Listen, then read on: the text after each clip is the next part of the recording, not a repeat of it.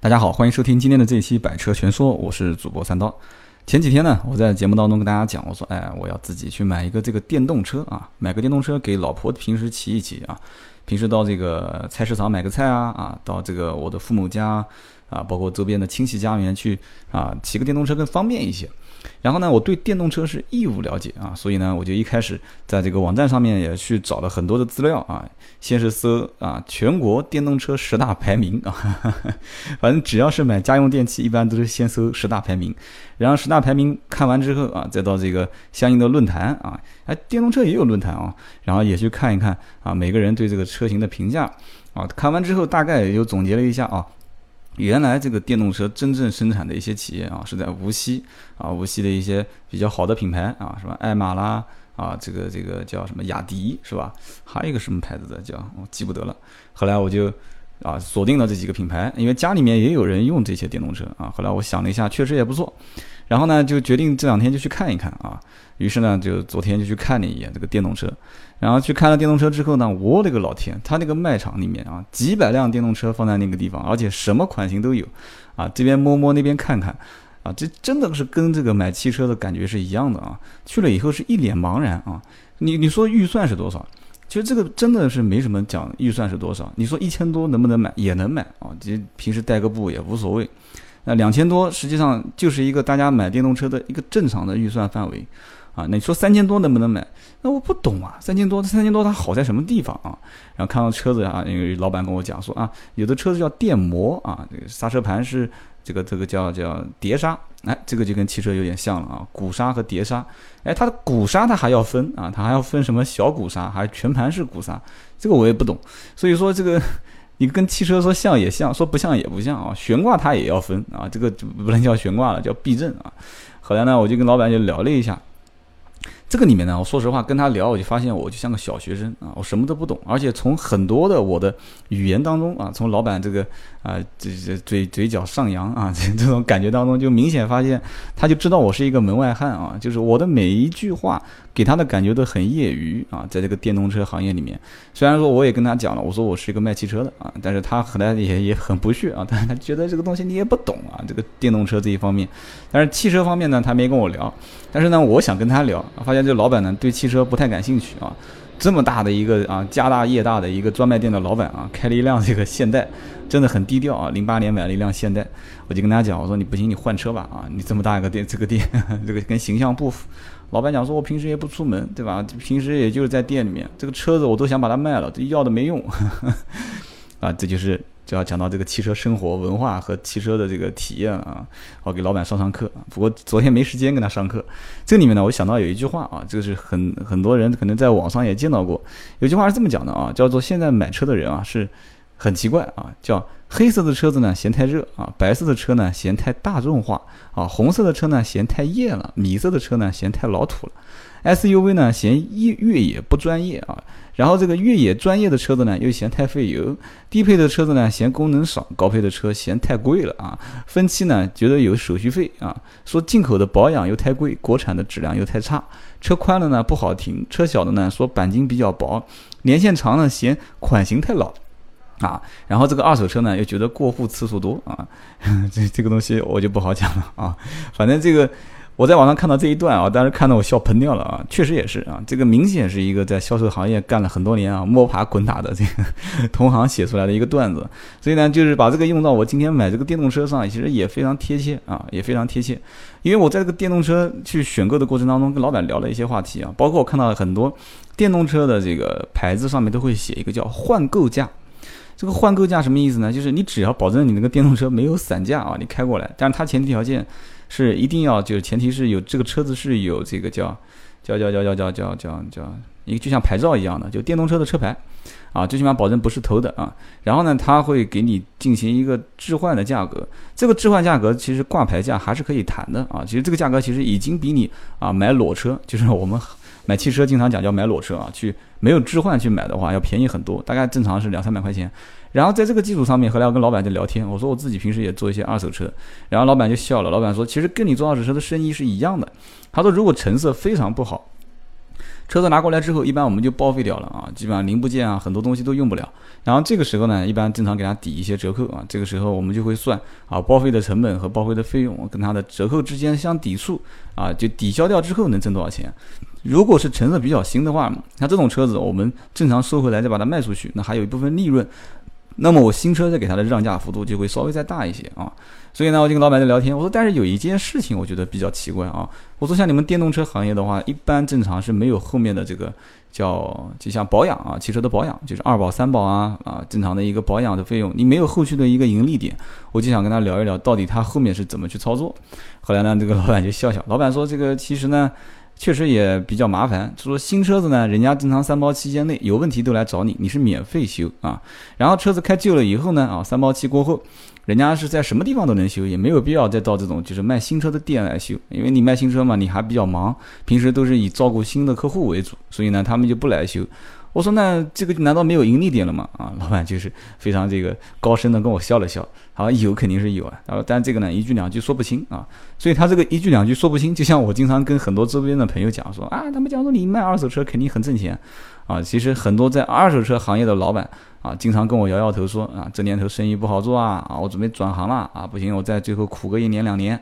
哎这句就很奇怪啊，就是新车。觉得二手车的很挣钱，那二手车觉得新车呢挣钱虽然不多，但是呢不是很费力气啊。然后呢新车呢又觉得这个售后很挣钱，然后售后呢又就是售后服务呢又觉得修理厂现在已经基本上不挣钱啊。然后修理厂又觉得二手车很挣钱，然后二手车的行业的人呢又不愿意再做二手车，觉得这个是在这个刀尖舔血啊。就像我现在看这个电动车是一样的啊，我觉得新车。有可能，因为现在你看卖电动车的都是一排连一排的，就是它的竞争很激烈啊。就到去到一个店里面，每一个老板或者是员工，就他服务都非常好啊，他都会给你讲解啊，这个那个啊。当然，其实这里面我还最终选择的这个电动车也比较特别一点，我最后选的是一个这个锂电池的电动车啊。其实因为去了以后呢。我觉得就这个就完全是客户需求点的把握了啊！当然，他们可能不像这个汽车专业那么就是销售的那种有培训啊，或者是非常专业的需求分析。我去的时候呢，实际上我一直在看一些这种就是不是那种大的像电摩这种车型。然后呢，他们有小伙子，就其中一家的小伙子还不错，他问了我一句，他说这车谁开？因为我呢和我父亲两个人去看。然后呢，他说，呃，我父亲就说是，呃，我老婆就是应该怎么讲，就是媳媳妇开啊。然后呢，我说我老婆呢，平时开这个车子呢，希望它小一点、轻巧一点。然后呢，哎，小伙子不错，就帮我去介绍了一些这种，就是像自行车一样的这种电动车。后来呢，我就特别在意这个电瓶啊，我每次看一辆车，我就要去摸一摸它电瓶，我就拎一拎它的电瓶。然后这小伙子呢就问我，他说这个电瓶呢，其实大基本上大差不差啊，什么什么多少伏多少伏的电瓶，基本就是在在在在这个重量上下啊，叫什么铅酸电池。后来我就问他，我说我听说有一个叫锂电池，然后这个锂电池和铅酸电池到底差别有多大？然后小伙子说，那你过来，我给你看一眼这个锂电池。哇，我过去一看，哇，这锂电池简直是跟铅酸电池是一个天一个地啊！锂电池轻的是一塌糊涂啊，估计可能也就是七八斤重，我一个手一拎啊，很轻松的。然后呢，他小伙子也不错，他就讲，我说我说这么好的这种锂电池为什么不普及？在这么大一个店里面，锂电池只有那么小一块儿，就两三台车啊，两三款、三四款。他说，毕竟大多数的老百姓能接受的电池的价格大概在三百到五百之间啊，而且铅酸电池呢，毕竟啊更稳定一些，而且呢更换起来更方便。他说，锂电池的这个充电接口，包括锂电池将来更换啊，各方面成本也比较贵，所以呢，就是就正常老百姓两千多块钱买一辆啊电动车，其实也不容易啊，就是两三百块钱、三四百块钱换个电池，他是能接受的。但你要让他一千多块钱换块电池，他是接受不了的。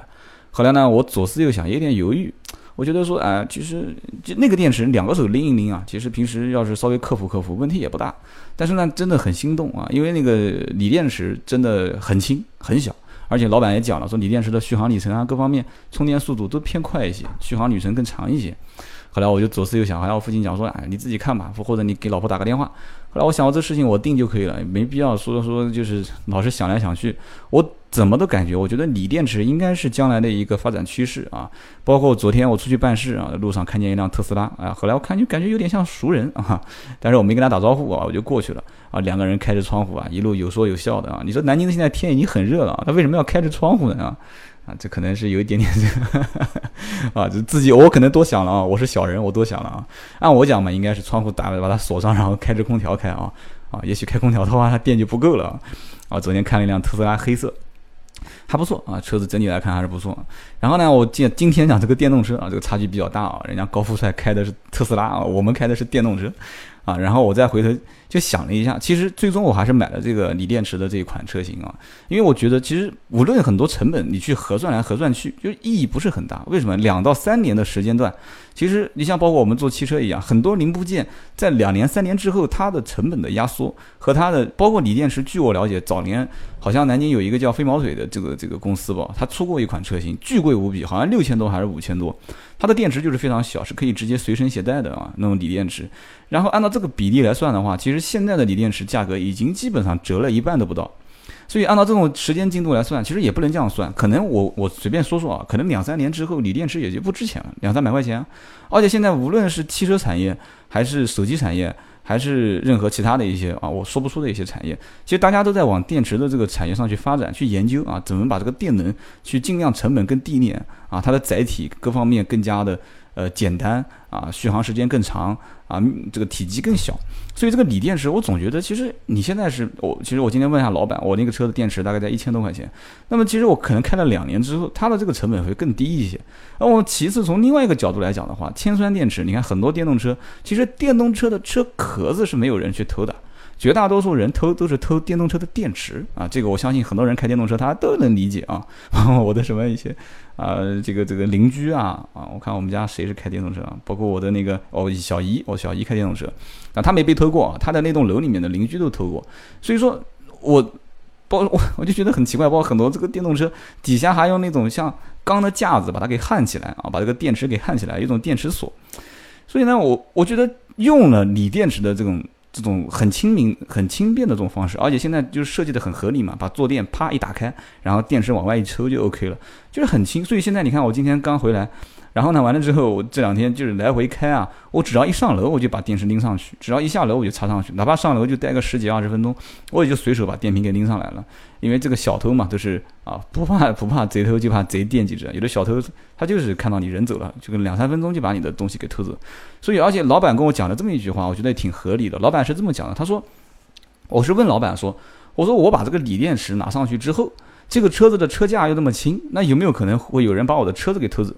老板就笑笑，老板说：“那这个小偷是头脑被枪打过了。”他说：“他偷不偷这种铅酸电池的车？他去偷你的锂电池的车，把你的车壳子偷走了，然后再花一千多块钱去买一块锂电池，然后你说他有什么意义呢？你说是不是？所以你这个车子最值钱的就是这块电池，你一定要平时注意把这个电池给收好啊。”后来我想想看，哎，讲的也对啊。而且现在这个车子越设计越合理啊，它这个龙头上面有感应器啊，就直接上锁，按一下喇叭键，它就可以直接可以报警。然后底下的后面的后轮还有一个锁止键啊，把就是车子停好之后，钥匙插进去走一下，后轮能锁死。然后最搞笑的就是中间的电池那个地方插进去之后，然后钥匙放进去，它还可以把它锁死。然后完了之后，我老婆啊，也不是我老婆啊，就是老板给了一个这个地锁，然后我老婆每次还把地锁锁上。所以你算一下子，要如果要启动一辆这个电动车，要开多少辆锁啊？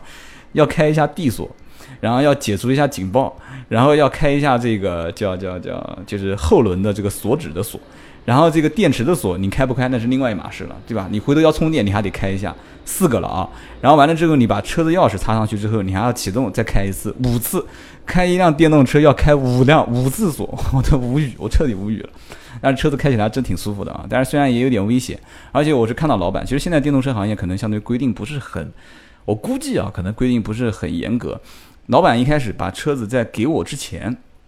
他把那个车子的就是时速打到最快的时候，发现其实轮子转的不是很快，他应该是被限速了。然后老板喊了个技师过来，然后我看他就是手上左手捏着刹车，然后反正就是有一种什么方式。然后第一次他操作他没有通电，然后旁边人说啊，你要你要把这个减速啊，不是叫减速，就是叫限速器把它给解解掉的话，你必须要把电通开来。然后老板把电老板把电通开来，然后就开始左手捏着刹车，然后右手操作了一下，也不晓得是什么意思，他就把这个限速器给解开了。哎，我觉得很奇怪啊！我真的觉得很奇怪。我觉得这个这个电动车以前不是一直讲有限速的嘛？啊，就这么简单，几秒钟时间就把限速器给解掉了啊！然后老板说好可以开了。然后最搞笑就是开的过程中，老板讲说，老板讲说底下还有一个按钮，他说你觉得劲不够，你可以把那个按钮按下去。哇，这个按钮太牛逼了，就有点像这个啊，不好意思啊，叫牛叉啊。很多听众跟我讲说，有小朋友在听这个节目，不好意思，道道歉道歉啊。